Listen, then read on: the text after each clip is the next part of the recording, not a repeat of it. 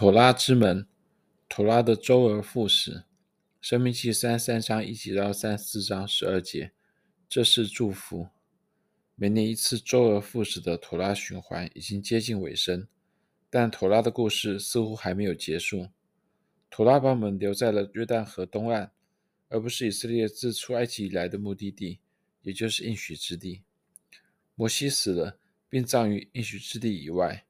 生命记结束在摩押平原，为以色列人即将越过约旦河进入应许之地设定好了基调。约书亚继承摩西为以色列新的领袖，并像摩西一样被圣灵充满，预备带领以色列人进入他们旷野旅程的最终站——应许之地，以得地为业。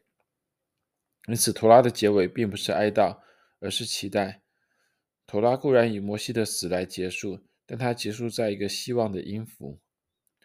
妥拉最后一次每周读经，这是祝福。希伯来文 v e z o t habraha 是唯一不在安息日诵读的部分。相反的，我们把它留到欢庆妥拉节。希伯来文 Simchat Torah。届时，我们将重新开始新一年的妥拉循环。在欢庆妥拉节，我们一读完这是祝福，马上重新开始读起初。希伯来文 Bereshit 是创世纪一章一节到六章一节。尽管妥拉卷轴本身到了结尾，但妥拉循环让妥拉并没有成为一个封闭的系统。妥拉既保留了过去的教训，却又大胆地走向未来，进入一个与前一个相同，却又似乎有些不同的新循环。妥拉的开放性流淌出无与伦比的生命力，每一代犹太人都对妥拉产生新的认识，并加以应用在他们当时的世代。因此，我们犹太人作为一个民族，我们走过的整个历史都植根于妥拉。不同世代和不同地方的犹太人对于妥拉的特定定义和应用，或许存在的一些分歧，但妥拉一直是犹太生活的基础。妥拉不仅是神圣的启示，同时也是作为对这一代犹太人生活指引的基础。如果妥拉的故事随着以色列人进入应许之地而结束，那么他们就不会继续为后世的以色列犹太人提供生活指引。妥拉之所以保持开放性，是因为它所指向的事超越了本身。正如妥拉的结尾预期到了以色列人进入应许之地一样，妥拉的最后几章也充满了对于遥远的未来神的救赎的暗示。在以色列人进入应许之地的前夕，摩西警告以色列人，他们未来将面临失败与流亡，但他同时也向以色列人保证，他们最终会回转归向神，并且神对他们所有美好的旨意都会实现。摩西说：“我所陈明在你面前的这一切咒诅，都临到你身上。你在耶和华你神追赶你到的万国中，必心里追念祝福的话。你和你的子孙若尽心尽性归向耶和华你的神，照着我今日一切所吩咐的听从他的话，那时耶和华你的神必怜恤你，救回你这被掳的子民。耶和华你的神要回转过来，从分散你到的万民中将你招聚回来。”申命记三十章一到三节。不过，在一件事上，图拉似乎是封闭的。在叙述了摩西之死后，图拉提醒我们，以后以色列中再没有兴起先知像摩西的，他是耶和华面对面所认识的。申命记三十四章十节。约书亚已经被确立为摩西的继承人，但他并不是像摩西那样的先知。差别在哪里呢？神面对面的认识摩西，以致摩西在埃及和以色列人众人面前行了无与伦比的神迹奇事。这就是摩西独一无二的地方，而妥拉也是神直接启示摩西的。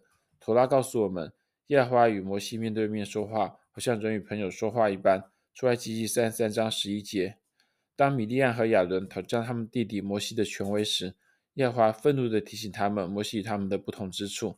他说：“你们且听我的话，你们中间若有先知，我耶和华必在异象中向他显现，在梦中与他说话。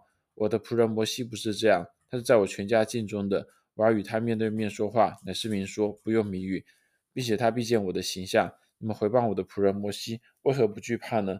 民数记十二章六到八节，神与摩西面对面说话，乃是明说，不用谜语，以致摩西从神直接领受的启示，是众先知无从比拟的。历代以来最著名的犹太拉比与哲学家 m a m a n d e s 在七十三条犹太信仰原则的第七条中提到了摩西的这个独特地位。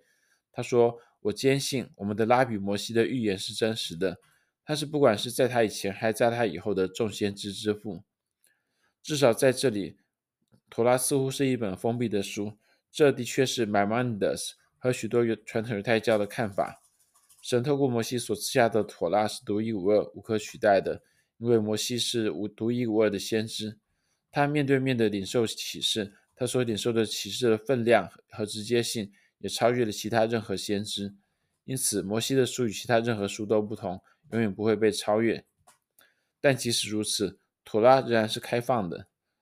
摩西死前，神经应许他说：“我必在他们弟兄中间给他们兴起一位先知，像你，我要将当说的话传给他，他要将我一切所吩咐的都传给他们。”申命记十八章十八节。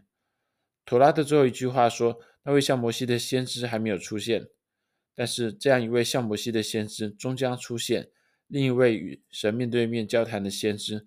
这位先知将行出。”无与伦比的神迹奇事，带领神的子民摆脱奴役，并与他们立下新约。主耶稣的追随者在他身上认出了他就是那位像摩西的先知。他不断与神面父神面对面说话，他甚至就是来自于父神。他在他指明当中行的无与伦比的神迹奇事，使许多人摆脱疾病、罪恶和死亡的束缚，并与以色列立下了新约。当主耶稣骑驴进耶路撒冷过他最后的逾越节时，犹太群众挥舞着棕榈枝欢迎他，说：“这是加利利拿撒勒的先知耶稣。”马太福音二十一章十一节。当然，如此的应验是在摩西之后的许多世纪，以色列人必须耐心等待像摩西这样的先知兴起。但在此期间，神会为以色列兴起许多其他领袖。